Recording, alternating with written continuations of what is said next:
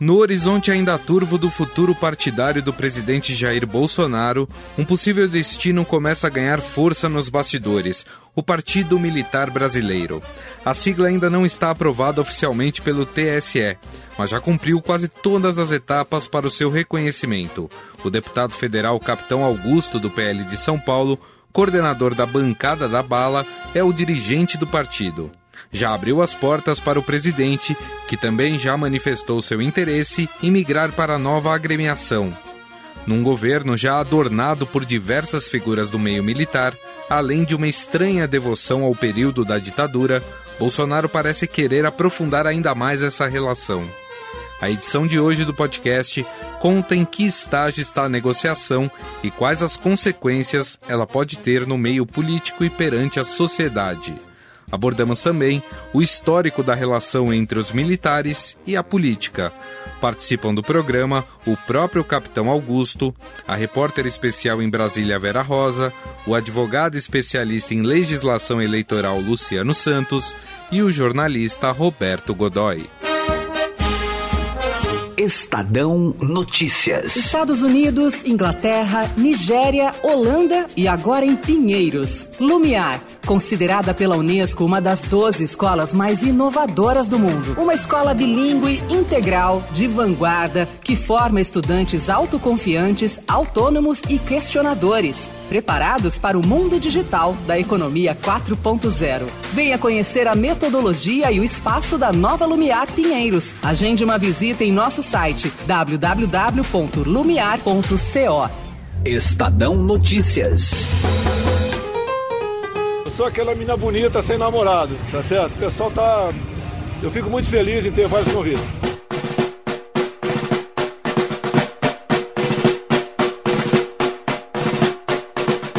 Desde que entrou em desavenças com o PSL, Jair Bolsonaro procura uma legenda para chamar de sua. Os aliados do presidente correm contra o tempo para tirar o capitão das confusões do seu atual partido e colocá-lo em uma base mais favorável aos seus ideais. Eis que agora surge a possibilidade de uma nova casa, que leva o nome de Partido Militar Brasileiro. A legenda ainda aguarda o aval do Tribunal Superior Eleitoral para participar da vida política do país e é articulada pelo deputado federal Capitão Augusto, do PL de São Paulo. Segundo o parlamentar, Jair Bolsonaro teve uma participação bastante ativa na criação do partido e diz que o presidente é bem-vindo ao PMB. O Partido Militar, quando nós iniciamos a criação, já em 2010, o Bolsonaro teve, teve uma participação muito ativa até na criação. Teve com a gente várias várias convenções no Rio de Janeiro, sempre gravando vídeo pedindo apoio. E desde o começo nós deixamos bem claro né, que esse partido realmente era para a gente estar tá trabalhando para o pessoal da direita é, ter esse, esse, espaço. Porque a gente acaba é, ficando sem identificação com nenhum partido, porque todos os partidos que aí estão foram originários do MDB. Antigamente no bipartidarismo tinha o MDB e a Arena. Da Arena não, não se originou nenhum, todos os demais foram, originou do MDB, PT, PSDB, o próprio MDB e por aí vai. Então são todos de esquerda. E faltava um partido para nós que temos um alinhamento político de direita. E, obviamente, né, que há espaço tranquilamente para ele vir e com o maior prazer nós estaremos recebendo ele no, no Partido Militar.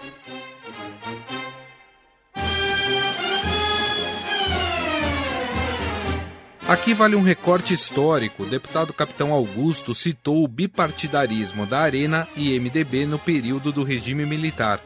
A Aliança Renovadora Nacional, ou Arena, era o partido que apoiava a ditadura entre 66 e 79. Da comunização do Canal 2, da infiltração dos elementos subversivos, dos elementos de esquerda no Canal 2 o outro era o Movimento Democrático Brasileiro, ou MDB, que reuniu todos os parlamentares de oposição e cobrou a volta da democracia. A meta do MDB, seu objetivo número um, é a restauração da normalidade democrática no Brasil.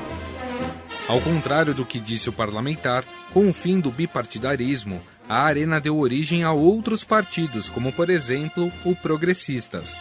Do MDB surgiu o PMDB, entre outras legendas.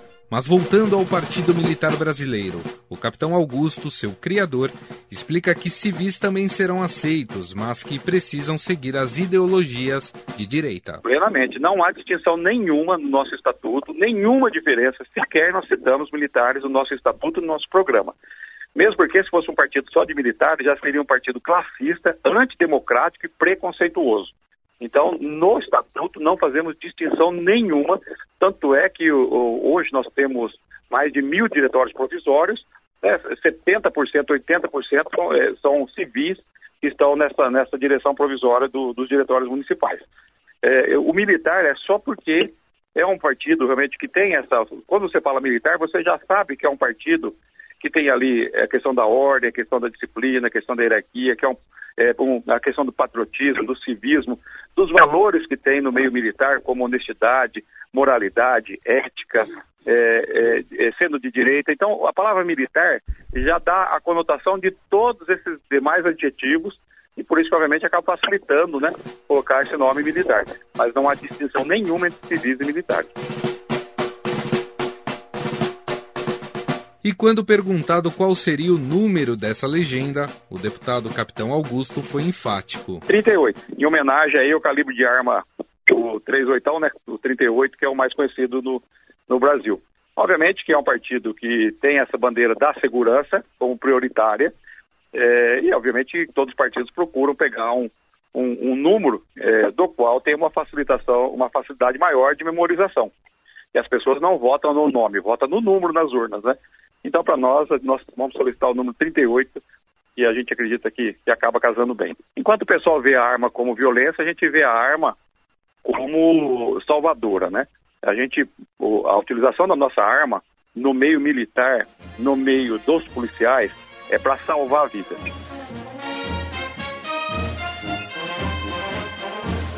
Afinal, qual o estágio que hoje se encontra o Partido Militar Brasileiro?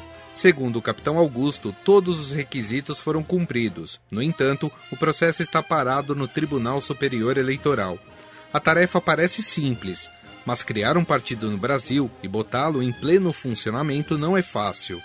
Pedimos ao especialista em legislação eleitoral Dr. Luciano Santos uma explicação sobre o trâmite caso você esteja interessado em fundar uma legenda. Tem algumas etapas. A primeira etapa é a elaboração de programa do programa e do estatuto do partido, descrevendo basicamente a linha ideológica e objetivos políticos que nortearam a atuação do partido, e o estatuto é que disciplina as normas internas do funcionamento e administração do partido. Esse programa não pode coincidir com outro que já exista e nem contrariar o regime democrático. E aí passa então para o segundo passo, que é o registro civil, esse programa e esse estatuto, após ser realizada a Assembleia e ter uma ata do partido com o um mínimo de 101 fundadores, é encaminhado ao cartório de registro civil para que ele seja registrado. Depois dessa parte, começa a notificação ao TSE da criação do partido, e aí passa para a etapa de apoiamento mínimo. E o número hoje para a constituição de um partido é aproximadamente 500 mil apoios, 500 mil assinaturas de pessoas não filiadas a outros partidos. Isso precisa estar distribuído por pelo menos nove estados e esse percentual é de acordo com o número de votos dados na última eleição para a Câmara dos Deputados. É, obtendo esse apoio de 500 mil assinaturas, se providencia então o registro nos tribunais regionais eleitorais, no mínimo em nove estados, é, e serão apurados e verificados todas essas assinaturas com as certidões. Tudo isso será levado então ao TSE. O TSE é, encaminha isso e distribui para um relator que vai analisar toda essa documentação e leva então para julgamento no plenário do TSE para que ele possa, que o plenário então, depois de consultado o Ministério Público Eleitoral, leva então a julgamento no plenário do TSE e estando tudo de acordo, é, se dá então aprovação do registro do partido e aí o partido pode participar da eleição desde que ele esteja organizado seis meses, no mínimo seis meses antes da eleição.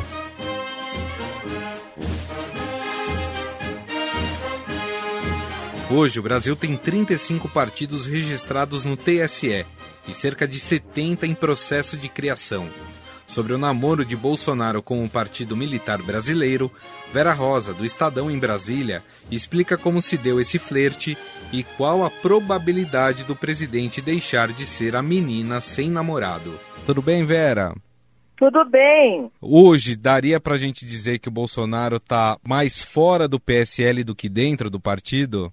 Ele mencionou, é, quando ele ainda estava na Arábia Saudita, até numa entrevista que deu para nossa repórter Julia Lindner, ele falou de uma opção de criar um partido da defesa nacional.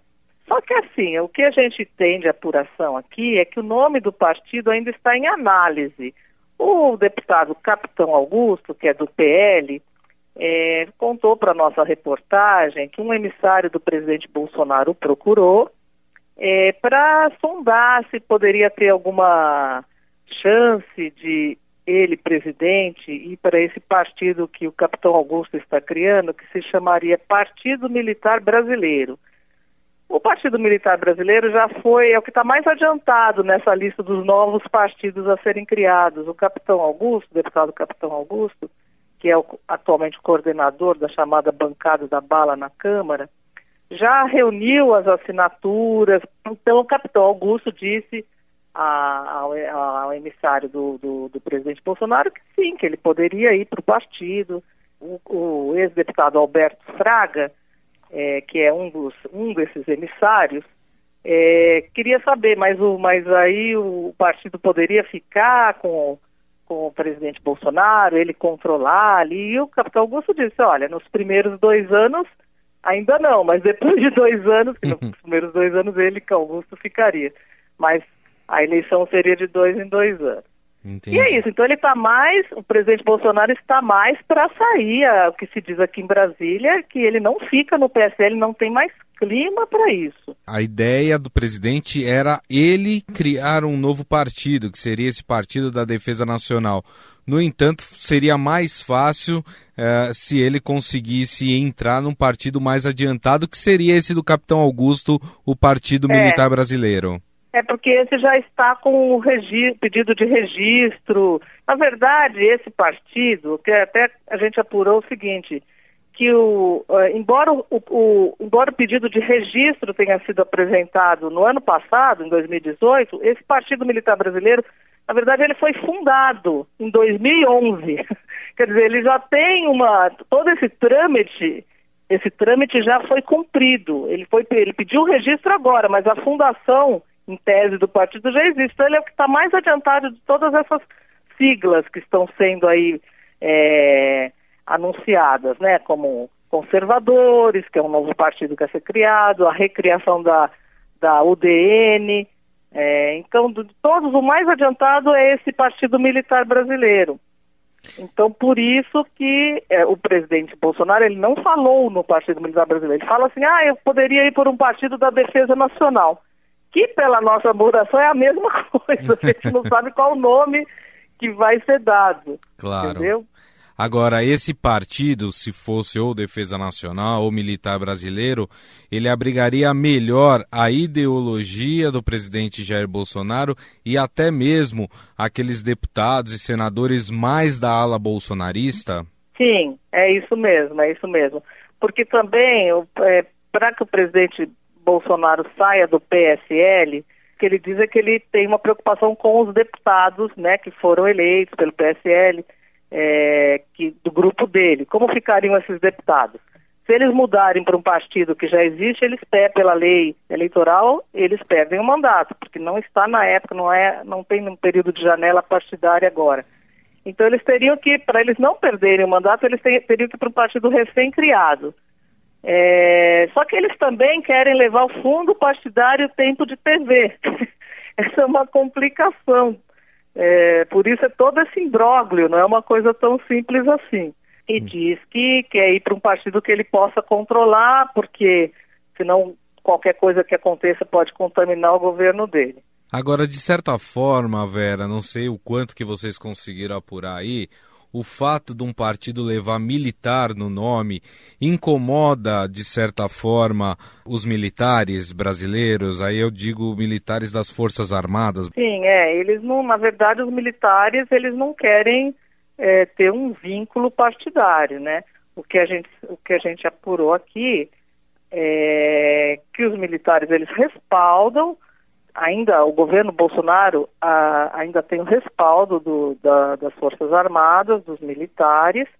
O presidente, por exemplo, se dá muito bem, um dos mais próximos dele é o ministro da Defesa, Fernando Azevedo. O que a gente percebe ali nos bastidores é que há um incômodo cada vez mais maior com certas atitudes ali da, da, de filhos dos Bolsonaros, declarações, aquelas declarações, por exemplo, do deputado Eduardo Bolsonaro, quando ele defendeu a, a, a, volta do AI-5, caso uma, do ato institucional número 5, caso haja o que ele chamou de radicalização da esquerda, uhum. é, isso incomodou bastante os militares, é, porque ninguém está falando nisso aqui, assim, eles acharam que isso foi uma coisa muito ruim.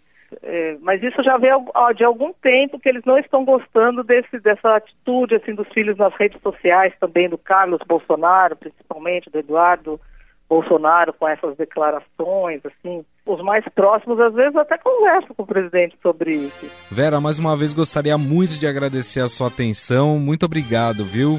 Eu é que agradeço vocês aí Como a Vera Rosa falou, os militares são relutantes em se misturar com a política. Mas historicamente isso já ocorreu no Brasil. Heloísa Esconamiglio foi até a redação do Estadão para conversar com o jornalista Roberto Godoy sobre o assunto. A ditadura queria ter uh, um, um, partido político. Isso era importante, inclusive, para a imagem do país fora, né, que houvesse um, uma maneira de justificar fora daqui uma sustentação. Então, olha, nós temos aqui, o legislativo nos apoia e tal. Isso era é, é, a adesão à arena era quase compulsória, porque o que acontecia naquele momento? Se você era político e tinha um cargo executivo, por exemplo, ou qualquer cargo, mas particularmente os executivos, você tinha que ser da arena para poder ter acesso a qualquer coisa do governo, por menor, mais simples, mais irrelevante que fosse. Né? O que, se é isso que se pretende com o, o, o novo partido, é assustador, porque é, a Arena surgiu de uma maneira absolutamente artificial. Era um apoio, eu diria, não estou sendo radical em dizer que era um apoio cego ao governo, mas era a única maneira de, era a única maneira de, de você sobreviver. Né? O próprio presidente já eh, reconheceu já disse, né, bem reconheceu, mas ele próprio já disse que eh, gosta da ideia que ele, presidente, não vê como um partido de militares. E aí ele está até permitindo, de fato, um, um, um, que o partido prospere, porque pelos estatutos militares o pessoal da ativa não pode ter nenhum tipo de militância. Aliás, não pode nem fazer política. Ele tem que passar para a reserva e aí, com, e aí entrar na vida política. Se eventualmente não conseguir se eleger, ele não volta mais. Aí vai seguir a vida, vai cuidar da vida fazendo alguma outra coisa. O fato dele dizer que não vê como um partido militar também não é uma maneira de dizer que gosta da ideia do ponto de vista ideológico, um partido forte, um partido de direita. Porque tem muitos militares hoje que, que fazem política, né? Depois da ditadura, assim, demorou para que isso acontecesse? Não? Demorou até agora. É, havia manifestações políticas, né? Mas aconteceu uma coisa muito interessante. No final, a, a última administração militar foi do general João Batista Figueiredo. Por exemplo, isso que eu disse anteriormente, que os militares da ativa não podem fazer política, isso é um, um dos dez primeiros, está lá entre os dez primeiros itens do regulamento militar. É, isso foi incluído no período dele como uh, presidente. É, até então, você a carreira militar, uma das possibilidades era de alguma forma eh, participar do poder. Né? Eu acho que essas coisas todas têm que ser consideradas. Agora, há, sem dúvida alguma, uma vontade de expressar, de se expressar politicamente entre os militares da reserva. Seria positiva a criação do, do Partido Militar Brasileiro ou não? Olha, eu não. É, eu acho que é, é, é uma carreira é, su com suficientes é, desafios para não ter que se meter nisso. Né? Ela, de certa forma, tem uma, um, um perfil, tem um perfil é, político na medida em que as suas atribuições constitucionais determinam que ela é responsável, a força, e aí estou me referindo à força como um todo. Né? A força é responsável pela preservação constitucional, pela preservação da liberdade, pela preservação da territorialidade. Então, eh, eu acho que isso já é suficiente atribuição política para que não tenha que se meter no cotidiano, no dia a dia, na mesquinharia que é a atividade política normal. E qual seria o significado de, depois da redemocratização, a gente ter um presidente que fosse de um partido militar? Olha, eu acho que não, na prática, a menos que esse partido de repente fosse um gigante, como foi a Arena, né, mas eu não vejo como isso poderia acontecer. Hoje, os mecanismos eh, da Constituição de 88 praticamente impedem uma coisa como essa, mas, enfim, é possível. Não é provável, mas é possível. Qualquer coisa é melhor do que uma intervenção em uma situação de exceção. Democracia é uma daquelas coisas que não comporta nenhum tipo de adjetivo. Democracia é democracia, como liberdade. Então, liberdade relativa, liberdade é, proporcional, não existe. Liberdade, democracia, ponto. Né? Então, a democracia é exatamente isso, dizer, os diferentes convivendo, ainda que radicais.